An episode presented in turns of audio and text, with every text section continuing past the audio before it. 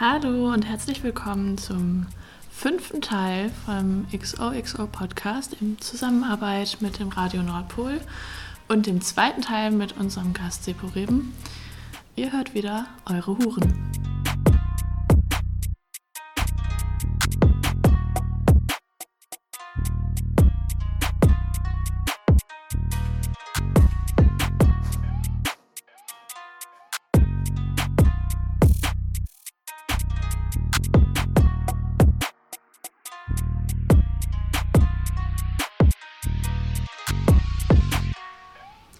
Heute geht es um Prekarisierung, Befreiungsversprechen und Fantasien im Sex.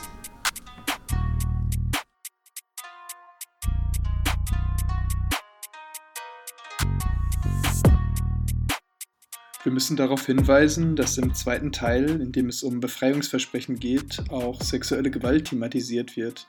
Darum sprechen wir an dieser Stelle eine Triggerwarnung aus.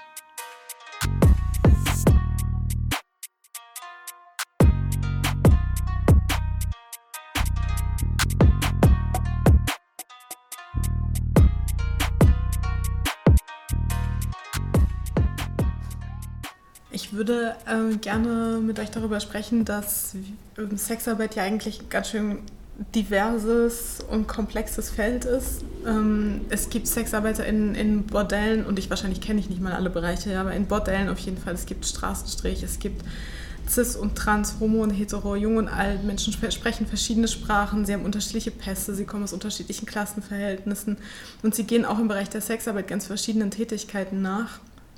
Ähm, was ich mir auch in der Vorbereitung nochmal versucht habe klarzumachen. Mm, und ich weiß, also ihr habt als Sexarbeiterin sozusagen einen sehr ähm, spezifischen Zugang dazu, weil ihr euch sehr klar entschieden habt für eine bestimmte Form von äh, Sexarbeit, die mit sehr klaren spezifischen Bedingungen äh, zusammenhängt, über die wir gesprochen haben. Das ist eine sehr selbstständige Tätigkeit. Aber ich weiß auch, dass das, dass das nicht die Realität ist für alle. Und damit kommen unterschiedliche Struggles äh, oder auch unterschiedliche Emanzipationen wieder äh, ins Spiel. Und ich weiß, dass du, Lu, ähm, auch äh, als Sexarbeiterin auch Aktivistin bist, also als öffentlich auch auftrittst. Ähm, so dass du, glaube ich, darüber, wenn ich es richtig, richtig verstehe, auch mit äh, Sexarbeiterinnen ähm, in Selbstorganisationsprojekten zusammenarbeitest und Community-Arbeit machst und darüber ähm, anders auch, glaube ich, dann nochmal Zugang hast, wirklich Erfahrungen zu teilen. Und ich fände es eigentlich interessant, wenn wir darüber ein bisschen sprechen könnten, was, und zwar aus der Perspektive, dass es ein bisschen dagegen wirkt, dass die Erfahrungen so individualisiert sind.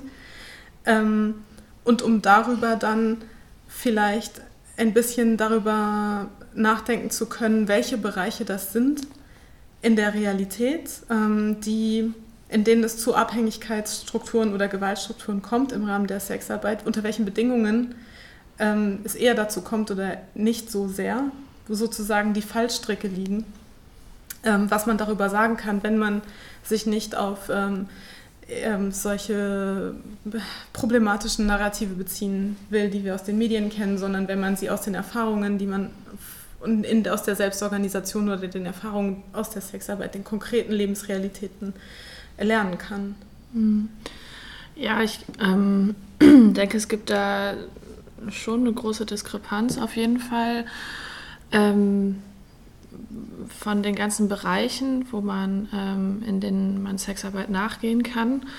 Und um erstmal auf die Frage zu kommen, was ich denn so als Aktivistin mache, ähm, ich bin Mitglied beim Berufsverband Erotische und Sexuelle Dienstleistungen ähm, und wir arbeiten ja in erster Linie jetzt aktuell dagegen, dass das Sexkaufverbot kommt, weil das ähm, nicht nur uns privilegierten Sexarbeiterinnen jegliche Grundlage für sicheres Arbeiten nehmen würde, sondern allen Menschen, die in der Sexarbeit tätig sind. Ähm, also es würde tatsächlich niemandem helfen. Mm, und klar, wenn ich da als Aktivistin auftrete, geht es da gar nicht so in erster Linie darum, was ich als Sexarbeiterin tue, aber ähm, gleichzeitig ist meine Tätigkeit als Sexarbeiterin natürlich trotzdem wichtig. Ähm, und wie das halt generell ist, ähm, wenn wir jetzt darüber reden, über die Prekarisierung im Rahmen von Sexarbeit, kommen wir halt ganz schnell zu der Frage, in was für einem System arbeiten wir denn, das überhaupt solche Umstände produziert, in denen ähm, Sexarbeit prekär sein kann oder vielleicht auch muss. Und da muss einfach die Analyse in eine andere Richtung gehen, als zu sagen, okay, da müssen wir das halt verbieten. Weil erstmal mhm. ähm, leben wir in einer Gesellschaft, wo Menschen ähm, Nachfragen stellen ähm, in Bezug auf sexuelle Dienstleistungen und es gibt auch Menschen, die diese gerne erfüllen gegen Geld. So, und das ist halt einfach ein Fakt, ähm, dem man nicht widersprechen kann. Wie sich das dann alles ausgestaltet, ist dann irgendwie eine klare Frage von Gesetzen und wie man das halt politisch ähm, einbettet und was man da für Regelungen treffen kann und muss. Und jetzt aber zu sagen, ähm, wir müssen das alles verbieten, damit halt zum Beispiel keine Zwangsprostitution stattfinden kann oder keine Ausbeutung. Ähm, deswegen müssen wir den privilegierten SexarbeiterInnen ihre Rechte nehmen, ist für mich der falsche Ansatz, weil erstmal macht es das nicht wett, dass Leute ausgebeutet werden. Ähm, Zwangsprostitution und Menschenhandel ist bereits illegal, also dann noch alles andere verbieten, das macht es ja auch nicht besser. Ähm, ich glaube, es ist halt wichtig, einfach den Zugang zu ja, jetzt im Verhältnis privilegierterer Arbeit einfach niederschwelliger zu machen. Also mhm. wie kann man denn die Leute, die jetzt ähm, prekär arbeiten, ähm, professionalisieren? Und das ist, glaube ich, ein ganz wichtiges Wort, dass wir einfach ähm, Peerarbeit leisten und schauen, ähm, hey, was für Bereiche gibt es und wie kann man da den Menschen ähm, irgendwie helfen, wie kann man da empowern was kann man da für Stellschrauben ändern, dass sich halt kollektiv was ändert. Ne? Also jetzt einer einzelnen Person zu helfen, ist für die einzelne Person gut, aber schafft strukturell keinen Unterschied. Und ähm, das ist natürlich dann auf einer gesetzlichen Ebene ähm, wichtig und deswegen ist es auch gut, dass es uns gibt, dass es laute Stimmen gibt, die sagen, nein, Sexkaufverbot wird nichts ändern, wird keine Stellschrauben drehen, dass es Leuten besser geht, sondern ähm, hey, schaut unsere Arbeitsrealitäten an. Wir beim BESD haben halt ähm, auch eine ähm, im Vorstand, die ähm, Straßenstrich Sexarbeiterin ist. Also sie kann halt dann auch eben aus dieser Perspektive berichten und sie sagt auch ganz klar, nee, ein Sexkaufverbot hilft da niemandem. Ne? Und dann ist es halt natürlich wichtig, den Betroffenen zuzuhören. Gleichzeitig ist es aber auch unfassbar schwierig, ähm, prekarisiert äh, arbeiten Menschen zu helfen. Also ob das jetzt in der Sexarbeit ist oder ganz woanders, weil da die Arbeit nicht der einzige Faktor ist, der mhm. den Menschen ähm, das Leben schwer macht. Das mhm. sind einfach auch noch andere Umstände. Vielleicht ist es ähm, eine Wohnungslosigkeit oder eine drohende Wohnungslosigkeit. Ähm, alleinerziehende Mütter mhm. oder ähm, Drogengebrauch. Also diese Liste ist unendlich weiterzuführen. Und mhm. auch da ist dann wieder ähm, der Ansatz der Intersektionalität gefragt dass man nicht nur guckt, wie kann man Arbeitsplätze verbessern und da die Menschen empowern, sondern irgendwie so ganzheitlich zu gucken, was, was ist da wichtig. Und das ist dann nicht nur auf einer politischen Ebene wichtig, sondern da muss man gegen ganz viele gesellschaftliche Strukturen kämpfen und die muss man natürlich auch erstmal analysieren. Mhm. Ja, also ich finde auch, dass da in dieser halt Frage von ausbeuterischen Verhältnissen in Sexarbeit Bedarf besteht, äh, auf breiterer struktureller Ebene halt äh, darüber zu sprechen, weil letztendlich wir landen immer dann, äh, dass Sexarbeit nur halt Teil von der Realität ist und eigentlich in viel größeren, komplexen Strukturensystem äh, äh, eingeschlossen ist, dass man quasi äh, nur, nur dadurch gezeigt wird, wie schlimm Migrationspolitik sein kann oder wie schlimm Zugang zum Arbeitsmarkt äh, sein kann oder wie ungleich die ähm, Bildungsbedingungen sind. Also ich finde, dass letztendlich ist da Sexarbeit nicht, äh, nicht was Besonderes im Vergleich, sag ich mal so, ist ein Beispiel, dieser Skandal im Tönnies, ne, im Fleisch, äh, Massentierhaltungsindustrie und äh, da wurde erst jetzt seit kurzem darüber, also äh,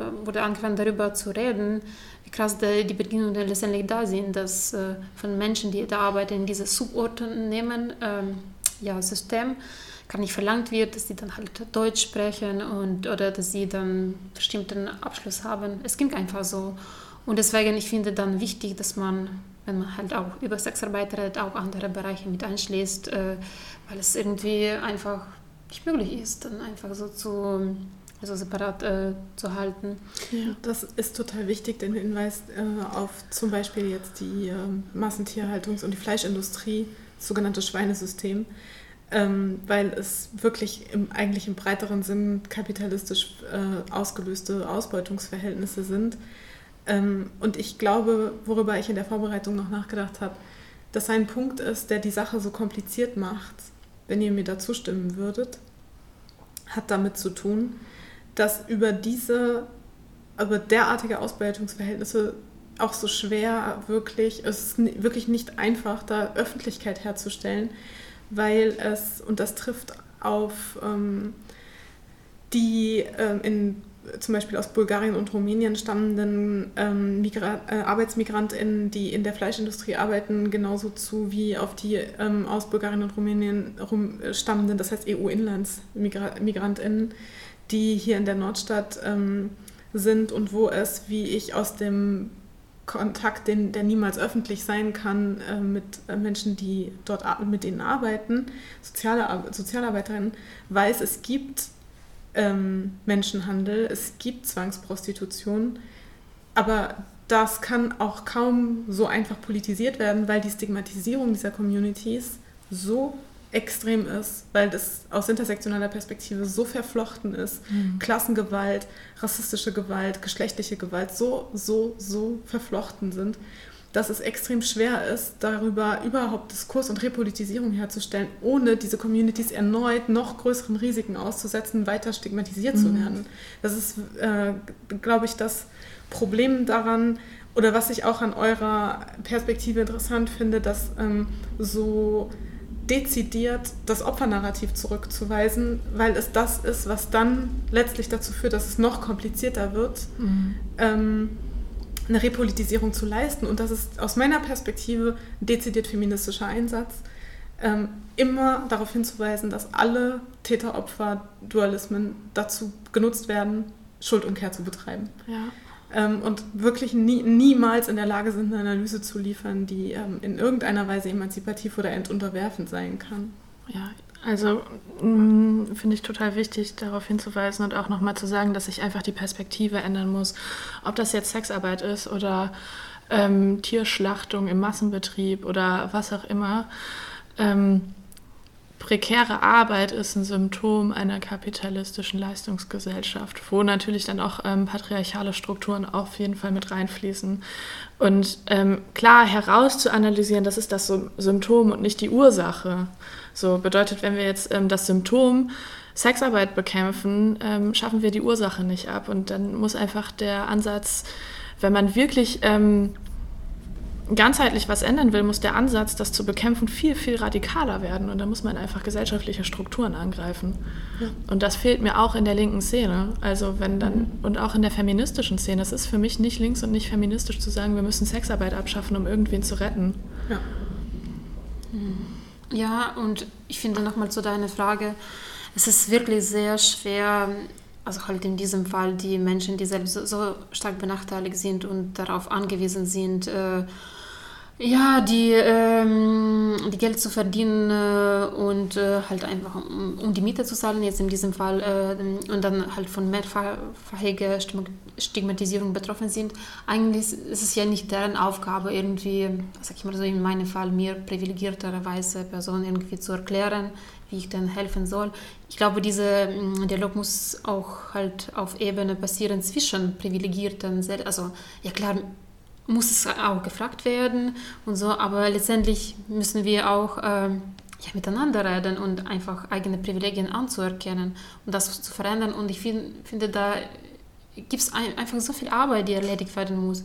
Und es muss so tief reingegangen gehen auf ganzen Ebene und äh, tatsächlich auf dieser Ebene von ähm, höherer Hierarchien, natürlich auf politischer Ebene. Und ja, ich weiß nicht, viel, aber ich glaube schon, dass es möglich ist, aber es muss eben radikal sein. Es muss eben radikal sein. Amen.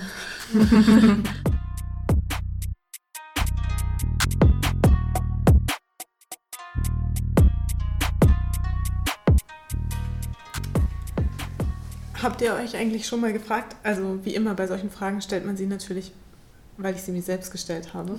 Also ich habe mich das schon mal gefragt und frage mich, ob ihr euch das auch schon mal gefragt habt. ob die Erfahrung, dass Geschlecht und Geschlechterverhältnisse historisch harte Bedingungen für strukturelle Gewalt geschaffen haben. Also dass wir wissen, dass gerade geschlechtliche Gewalt im Zusammenspiel natürlich auch mit rassistischer und Klassengewalt ungleiche gesellschaftliche Machtverhältnisse gesichert hat. Ob diese Erfahrung auch manchmal dazu führt, dass das emanzipatorische Potenzial, also der Wunsch nach praktischer persönlicher Befreiung, auch und gerade über individuelle sexuelle Emanzipation verlaufen könnte. Also für mich ist das eine offene Frage ähm, und für die denke ich dann auch zurück an die 68er also Sexualpolitiken, die im Wesentlichen ja aus feministischer Perspektive ziemlich abgründig gewesen sind.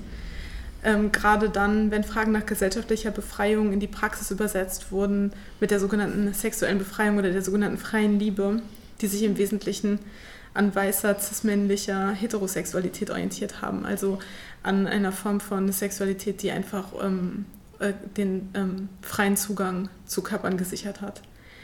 Und ich glaube, es sind eigentlich zwei verschiedene Fragen, äh, die für mich äh, daraus resultieren, offene Fragen, ähm, nämlich ob ihr den Wunsch auch kennt danach, dass das den Wunsch danach, dass ein sexpositives Leben zu führen, verspricht, ein weniger unterworfenes Leben zu führen? Mhm. Ja, äh, wovon gehe ich an? Also ich denke erstmal aus dieser emanzipatorischen Perspektive. Also in meinem Fall war das auf jeden Fall so, weil wenn ich halt äh, das Leben von Frauen aus Generationen, also in meiner Familie betrachte, eigentlich dienten deren Körper immer dazu, um Kinder zu gebären. Es war immer halt äh, monogame Beziehung, meine Mama inklusive. Und ähm, ja, also über so diese freie Sexualität, freie selbstbestimmte Sexualität äh, gab es da keine Rede. Also Frau war tatsächlich da um äh, in diese bürgerliche Familie Platz zu nehmen und dann äh, diente ihre Sexualität quasi für einen Mann. Und aus dieser Perspektive bin ich wirklich die Erste, also allererste in zwischen äh, ganzen Generationen, äh, die halt frei über eigenes Körper entscheiden kann, äh, was ich damit mache. Und letztendlich ähm, ja, war es sehr, sehr befreiendes und ähm, ja, emanzipatorische Reise, dass ich dann angefangen habe. Also erstmal äh, mit äh, so einer polymerose Beziehung, in welcher ich war, dann durch ähm, Präsenz in dieser Swinger-Szene, Swinger-Erfahrungen, wo man halt auf vielleicht aus dieser bürgerlichen, sag ich mal so, Sicht schon sehr, mh, mm, also keine andere als alltägliche Erfahrungen macht äh, äh mit der Sexualität. Und dann halt äh, letztendlich resultierend der Sexarbeit, wo ich halt auch Geld dafür nehme, dass ich äh, sexuelle Dienstleistungen anbiete. Und das war schon sehr befreiend.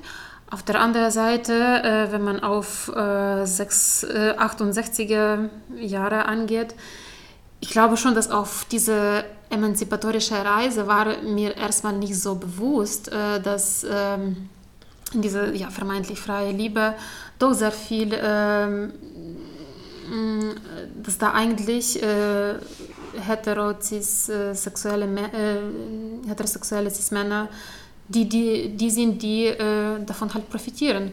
Und das war mir erstmal nicht so klar. Äh, auf anderer Seite dachte ich, okay, ich bin so frei, ich kann halt mit ähm, allen so meine Sexualität ausleben, wenn ich, wenn ich möchte. Und öfteres war so, dass äh, ich merkte, okay, eigentlich äh, bin ich trotzdem die, die öfters bedient und halt äh, auf, ähm, auf Bedürfnisse von Männern eingeht, von Sexpartner eingeht.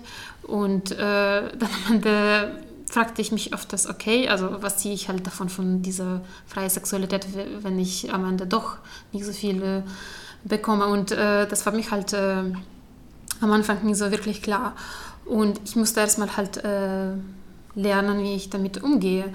Und äh, ich sehe es immer noch äh, oft, also, also diese Haltung, wenn man nochmal auf die sexuelle Revolution zurückgeht, äh, dass, äh, ja, äh, wie du schon sagtest, Sipurim, dass man äh, als Mann letztendlich, also die Idee ist, dass man einfach diesen uneingeschränkten Zugang bekommt zum Frauenkörper. Und manifestiert, manifestieren kann ich so einschätzen, dass ähm, ich mal so eine äh, diese Pay-Dating-Plattform gesehen habe, äh, in vielen Anzeigen, dass da steht, ich suche, ich suche tabulose Frau. Und als ich es so verstanden habe, okay, tabulos muss sie halt aus Sicht äh, von dem Mann sein. Also das heißt, er kann mit der machen, was äh, er will. Und in diesem Sinne ist ja freie Liebe nur für, ähm, ja, für einen Teil der Beteiligten frei. Ja. Mm, ich kenne den Wunsch sehr gut, ähm, mich über mein sexpositives Leben befreien zu wollen.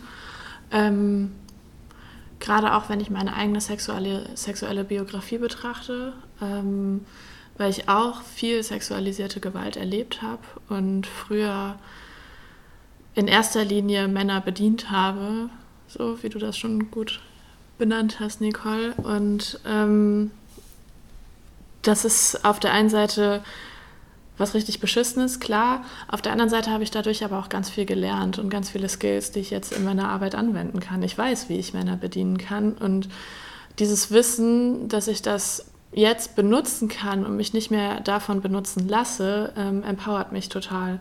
Und das ist jetzt nur, und das will ich nochmal äh, ganz klar markieren, meine persönliche Erfahrung und mein persönlicher Umgang damit, ähm, dass ich das so kann. Und ich ähm, glaube nicht, dass alle Menschen, die sexualisierte Gewalt erlebt haben, das so tun sollten. Also ja, ich spreche nur über mich und meine Erfahrungen.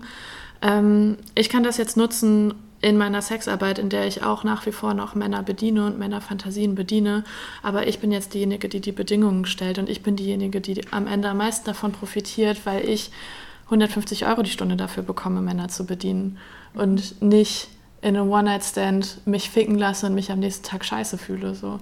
Ich gehe da raus und denke mir, ja, nice, Cash gemacht, da kann ich jetzt erstmal eine Weile von leben. Und dass ich das aber so klar abstrahieren kann und so klar analysieren kann, ähm, ist, glaube ich, auch wichtig. Mhm. Dass ich ähm, davon ja, mich emanzipiere, ein Opfer zu sein und eben diese Machtverhältnisse umdrehe. Mhm. Ähm, das auf meiner persönlichen Ebene, auf einer ähm, Metaebene ist es natürlich klar ein Beweis dafür, dass immer noch patriarchale Strukturen herrschen. Und das sehe ich in meiner Arbeit jeden Tag. Und das sehe ich daran, was für Anfragen ich bekomme, die klar in einem normalen bürgerlichen Rahmen gestellt sind und auf den ersten Blick natürlich erstmal überhaupt nichts Schlimmes beinhalten. Ähm, aber trotzdem sieht man daran, was für eine Sexualität nachgefragt wird. Und das ist klar mhm. beschissen. Und da möchte ich natürlich als Aktivistin und als Feministin gegen kämpfen und gleichzeitig ähm, mhm. muss ich trotzdem natürlich schauen, wie ich auf meiner ähm, persönlichen, individuellen, subjektiven Ebene mit meinen Erfahrungen zurande komme und gleichzeitig ähm, einfach ja für mich ähm, Erfahrungen daraus ziehen kann und die vielleicht auch kapitalistisch verwerten kann, um das jetzt in meinem Job umzusetzen. Was ich total interessant finde an dem Gang, den unser Gespräch nimmt, ist, dass wir sozusagen gerade, scheint es mir, gerade darüber, dass wir ausgehend von einer Analyse der Arbeitsverhältnisse jetzt dazu in der Lage sind, darüber zu sprechen, was an Sexarbeit denn sexuell ist. Also was daran nicht Arbeit einfach in einem abstrakten Sinn, so wie man Arbeitskraft immer im Kapitalismus ver vergleichen kann, weil das ist das, was Kapitalismus ausmacht, dass man eigentlich immer von konkreter Arbeit abstrahiert, sondern dass wir sozusagen anfangen können, darüber nachzudenken, was daran, was an Sexarbeit hat wirklich zu tun mit Sexualität und, und Sexualitätsgeschichte und Machtverhältnissen, die ähm, mit dem, was Sexualität in der Gesellschaft, in der wir leben, äh, an Machtstrukturen einrichtet, also welche Rolle das wirklich spielt.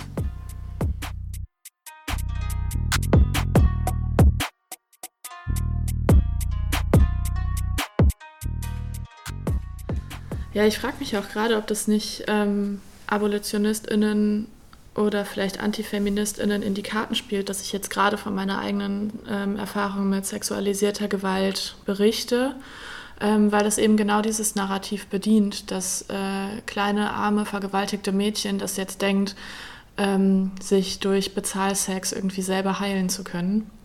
Mm, und ich das eigentlich nur als Empowerment verstehe, aber mich tatsächlich nur weiter diesen Machtstrukturen unterwerfe und mein eigenes Trauma reproduziere. Also das ist ja genau das, was aus solchen Richtungen kommt. Ich finde das wirklich eine ganz wichtige Frage. Und ich würde sagen, dass wir das nicht tun sollten. Wir sollten nicht denken, wir könnten jetzt nicht mehr über Gewalt sprechen, weil wir dann ähm, den AbolitionistInnen in die Hände spielen, weil es dann erst wird klar, was wirklich der politische Einsatz ist, weit über irgendwelche Debattenlagen oder Diskurse, wer wie was wann wie sagt, ja, hinaus, was der politische Einsatz ist der Kritik am Opfernarrativ. Es ist nicht einfach nur eine, eine, eine, ein Narrativ, ja. Es ist vielmehr wirklich äh, eine Auseinandersetzung mit konkreten gelebten Erfahrungen, die eine, die das Form eigentlich eines historischen Traumas haben, das sich ständig wiederholt. Ähm, und das ist das darum, darum geht es. Es geht nicht darum, äh, einfach nur andere Geschichten zu erzählen, sondern es geht darum, ähm, zu die, äh, sozusagen die tiefere historische Einsicht zu haben in das, was ähm, äh, an dieser Opferfigur wirklich hängt, dass sie subjektiviert, ja, also subjektiviert wird, dass sie ähm, wirklich äh, ähm, Formen von äh, Unterwerfung produziert, äh, in die man hineingeboren wird und die sich tradieren über Generationen und die vergeschlechtlicht sind. Und ich glaube, es ist ähm, so abgründig ist es halt, dass wir ähm, da dann an der Stelle ähm, wirklich verhandeln, dass die, ähm, die individuellen Kämpfe darin komplex sind. Also es ist nicht für alle möglich, ähm, so eine Form von Empowerment zu entwickeln, wie mhm. du das jetzt für dich ähm, begonnen hast zu leben. Mhm. Ja? Ähm, sondern für manche ist es äh, einfach retraumatisierend ähm, und ich glaube, das Allerwichtigste ist, sich nicht zu entsolidarisieren dann, sondern, und das auch nicht absolut zu setzen, sondern ähm, die ähm, wirklich eher gemeinsam daran zu arbeiten, äh, die einen, feministischen Einsatz sozusagen für die, äh, diese Form von Gewalt zu finden. Hm. Und ich finde ja letztendlich auch, wenn man diesen Angst hat, dass deine Geschichte andere Interpretationen, in diesem Fall neue neoevolutionistische Interpretation haben kann. Ja, letztendlich ist es ja, ähm, man darf ja nicht aufhören, darüber zu erzählen, weil es ja unsere Geschichten und niemand kann ja irgendwie dieses Recht wegnehmen, also unsere Geschichte zu erzählen und sie dann aus unserer Perspektive äh, so zu zeigen, wie sie es wollen. Es ist ja also kann man sowas machen. Und deswegen, und äh, ich denke halt, Interpretationen oder Projektionen werden immer da sein. Man kann es einfach nicht verhindern.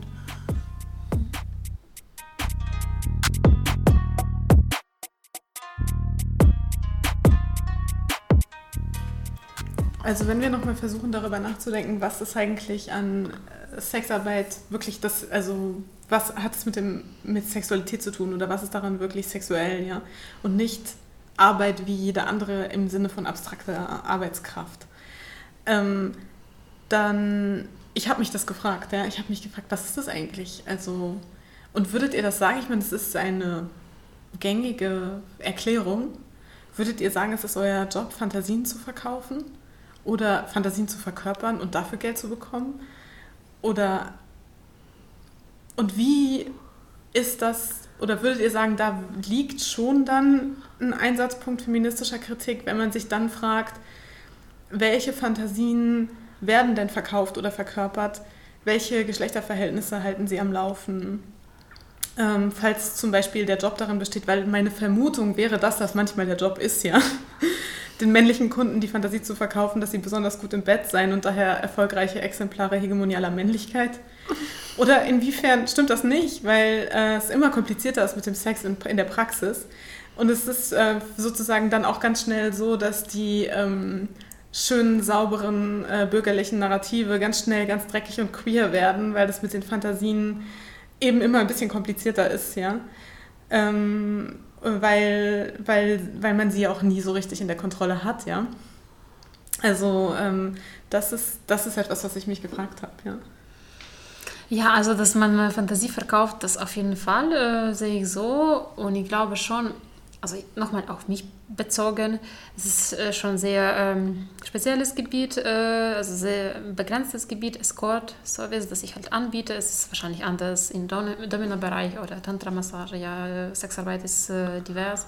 In meinem Fall halt junge Frau, das, äh, die auf Kauf mich Profil anbietet, steht auch drin, dass ich Studentin bin. Und es ist für viele meine Kunden diese Fantasie, Mädchen von nebenan, ähm, die halt einfach ein bisschen nebenbei was dazu verdient, also wahrscheinlich nicht so viele Kunden hat und so. Manche fragen übrigens auch explizit danach, da muss man schon etwas kreativer werden. Ich glaube, bist du der Einzige pro Jahr oder so. Und ähm, naja, es ist schon eine bestimmte Fantasie, die man, die man bedienen muss. Und ich glaube, wenn jetzt meine Kunden hören würden, wie wir halt darüber sprechen, hm, sie mich bei mir nochmal melden würden. Aber es ist halt auch, naja, also es ist halt äh, die Vorstellung, äh, die man halt über sich selbst hat. Ja, kann, kann ich nichts dagegen tun. Ähm, vielleicht eine der wirklich gängigen Fantasien ist halt diese, also ich habe einige verheiratete Männer, äh, die meine Dienstleistungen in Anspruch nehmen. Und ich glaube, für die äh, bin ich halt äh, so eine Figur von dieser Geliebte, äh, die man halt vielleicht in einer anderen Stadt hat, während eigene Frau nicht so viel Lust auf Sex hat äh, und nicht so viele Bedürfnisse wie er. Er hat halt viel mehr, das ist ja klar, er ist ja ein Mann. Habe ich auch schon mal äh, getroffen, solche Fantasie. Und es ist, glaube ich, auch so ein bisschen selbstbedienende Narrativ, das man halt hat. Ich bin halt Mann, ich brauche es, deswegen äh, ist es irgendwie dann berechtigt, eine junge Frau zu beanspruchen und dafür ein bisschen Geld zu zahlen. Aber das Geld ist natürlich nur nebensächlich und dann äh, wird nicht so groß darüber geredet. Ja, ähm, ich denke, bei vielen, ich betone nochmal, dass ich halt aus meiner eigenen Perspektive rede, dadurch, dass äh, viele meiner Kunden schon älter sind, das ist so vielleicht 20 Jahre Unterschied und ich glaube, dass sie durch mich wahrscheinlich irgendwelche Wünsche oder Sehnsuchte aus deren halt Jugend verwirkliche, dadurch, dass sie vielleicht damals Zugang zu jungen, also zu jungen Frauen nicht hatten in dem Ausmaß, das sie wollten, also viele unbefriedigte Bedürfnisse und jetzt konnten sie aufgrund dessen, dass sie finanziell Mittel haben, halt äh, also diesen Sex zu haben. Und ich glaube schon, dass es ein bisschen auf diese Jugend bezogen ist. Ja, also ich, äh, ich weiß, dass auf einem Profil von einem Mann, äh, von meinen Kunden äh, stand tatsächlich, dass ja, wo waren halt diese Studentinnen in meiner Zeit? Ne? Also das heißt schon, es ist irgendwie so ein Zurückkommen auf äh, diese, ähm, äh, also auf diese Fantasie. Ja, und äh, es ist natürlich diese starke Femininität, das damit äh, reinspielt. Also viele Kunden haben dieses Wunsch, dass man sich feminin anzieht. Und bei manchen finde ich sogar, dass vielleicht haben sie selbst Wunsch, dass vielleicht äh, sie mit eigenen, so diese femin, femininen Teil, eigene Persönlichkeit nicht so ganz klar kommen. Und dann versuchen sie so halt projizieren auf meinen Körper, dass äh, ja ich jetzt Dessous für die trage und äh, sie halt das nicht machen müssen, weil es halt schwul ist. Äh, ja, wiederum meine Vermutung ist keine wissenschaftliche Analyse, aber es ist ungefähr so. Mm, ich glaube auch, dass wir eine Fantasie verkaufen, auf jeden Fall.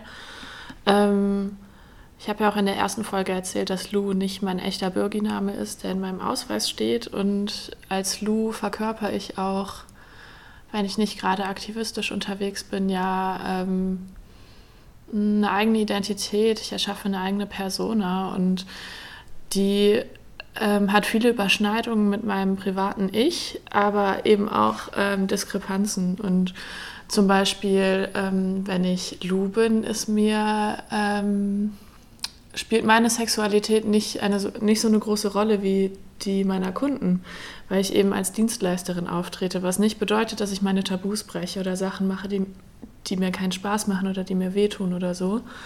Ähm, aber ich mache auf jeden Fall auch Sachen, ähm, weiß nicht, die ich jetzt vielleicht ein bisschen langweilig finde oder die ich privat, wo ich privat einfach nicht so Bock drauf hätte, was aber jetzt kein großer Akt ist. Und ähm, ich glaube, oft ist es tatsächlich einfach ganz normaler Casual Sex. Manchmal ist es aber auch, sind es auch Fantasien, die die Männer vielleicht sich nicht trauen, privat zu äußern.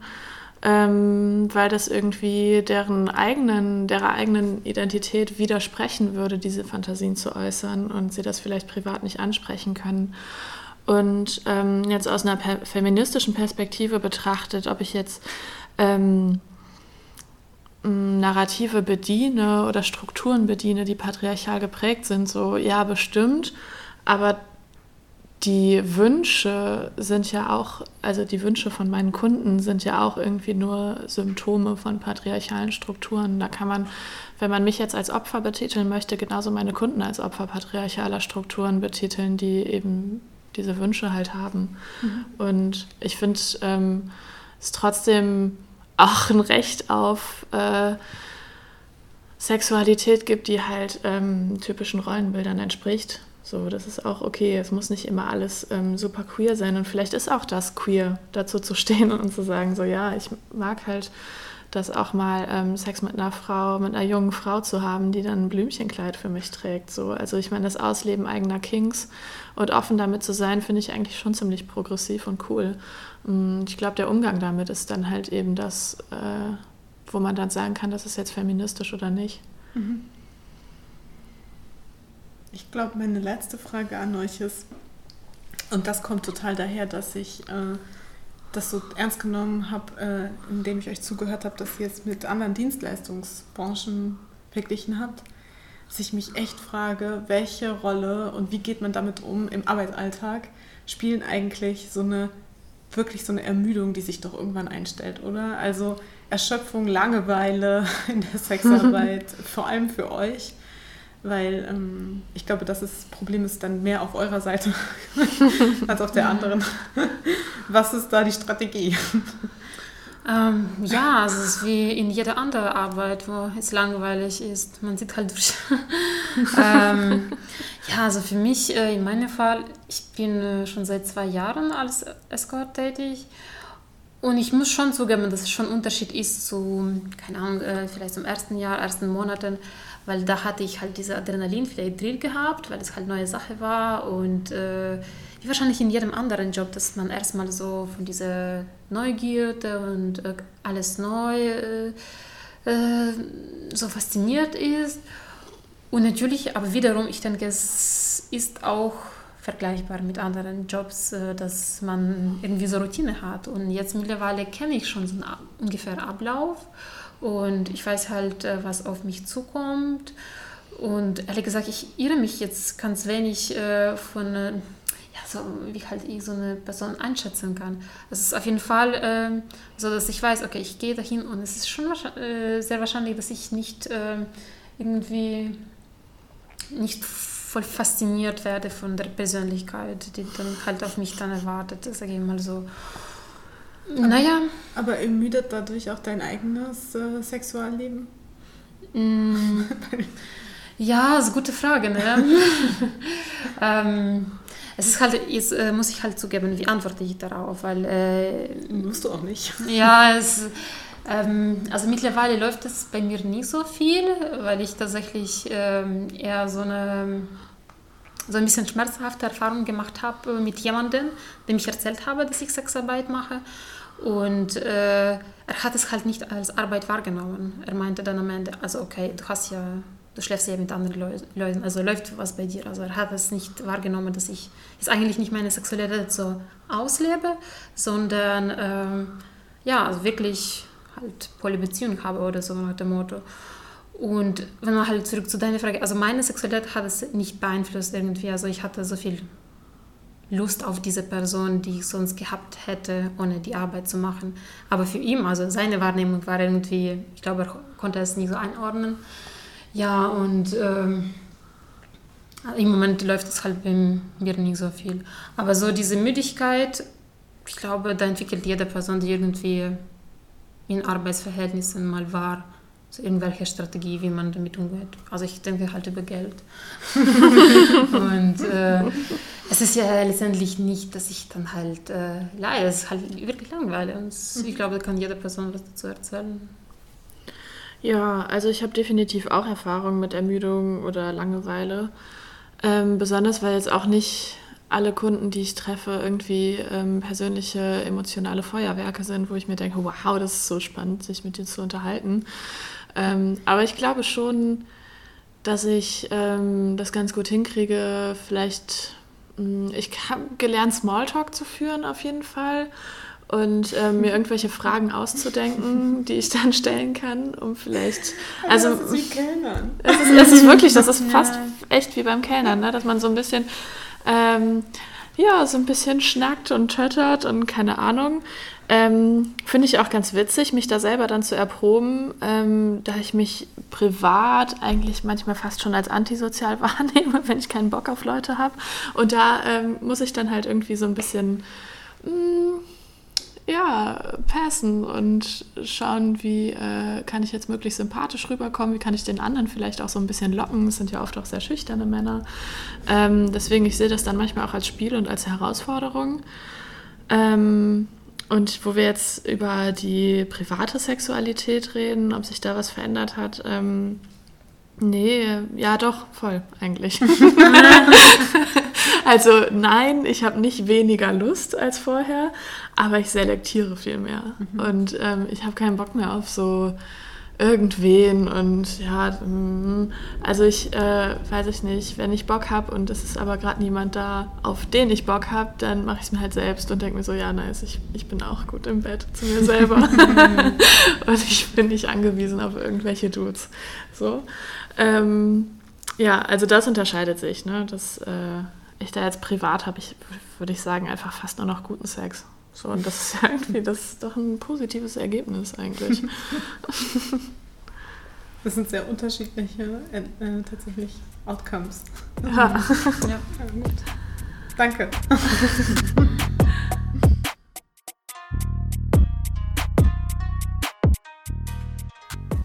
Also, ich danke euch für das Gespräch. Äh, ich fand es so total, also ich habe total viel gelernt.